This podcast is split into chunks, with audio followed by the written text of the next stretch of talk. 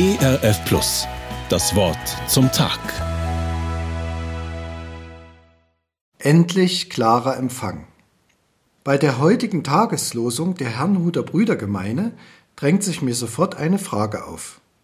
Muss ein Mensch erst so tief wie Jona fallen, um Gottes Reden zu hören?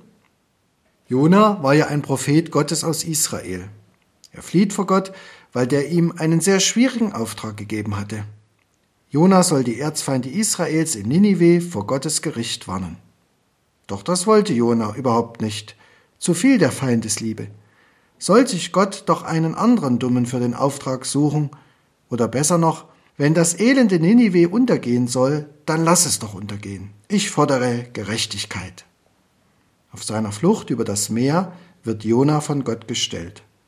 Die Schiffsleute werfen ihn in lebensbedrohlicher See über Bord. Das ist sein Ende, denn er sinkt auf den Meeresgrund.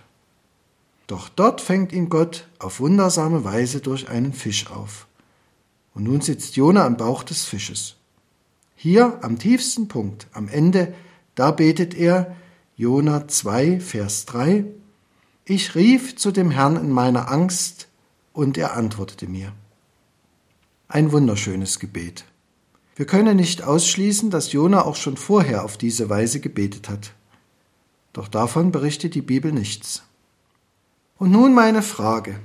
Muss ein Mensch erst so tief wie ein Jona fallen, um Gottes Reden zu hören? Um einen bestimmten Radiosender wie ERF Plus zu empfangen, braucht es doch auch gewisse Voraussetzungen. Was brauche ich nun als Mensch, um Gottes Reden ungestört empfangen zu können?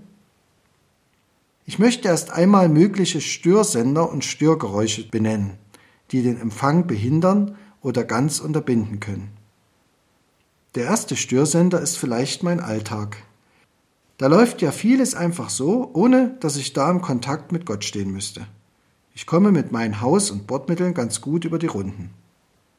Ein zweites könnte der Lärm in der Welt, also um mich herum sein, da wird ja vieles ohne Gott hochgekocht, hochdiskutiert und auch geschrien und manches Gute und Wesentliche einfach übertönt.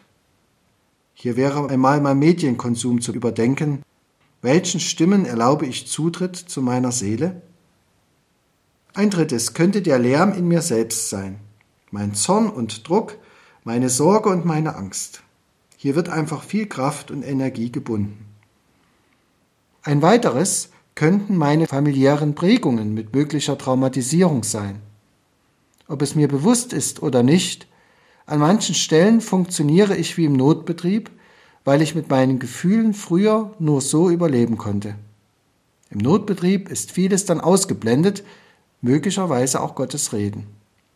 Wenn ich zum Beispiel wegen Verletzungen untröstlich geworden bin, ist es schwer, Trost von Gott zu empfangen. Also es gibt einiges, was den Empfang Gottes stören kann. Und nun ist der Jona am Tiefpunkt. Da ist er plötzlich empfangsbereit. Vielleicht, weil die Störsender alle weg sind und der Empfang tadellos. So habe ich es auch erlebt. Wie oft habe ich schon Gottes Worte, wie diese wunderbare Zusage Jesu gehört, auch sind die Haare auf eurem Haupt alle gezählt, fürchtet euch nicht. Ich habe das auch geglaubt, aber doch ging es nicht tief in meine Seele hinein. Erst in den leidbedrückten Tiefpunkten meines Lebens war der Empfang so, dass es tief ankommen konnte. Ich wünsche Ihnen kein Leid und keine Bedrängnis. Und doch kann es manchmal nötig sein, um wieder klaren Empfang von Gottes Reden zu haben. Das Wort zum Tag. Mehr auf erfplus.de oder im Digitalradio DAB+ hören Sie ERF Plus.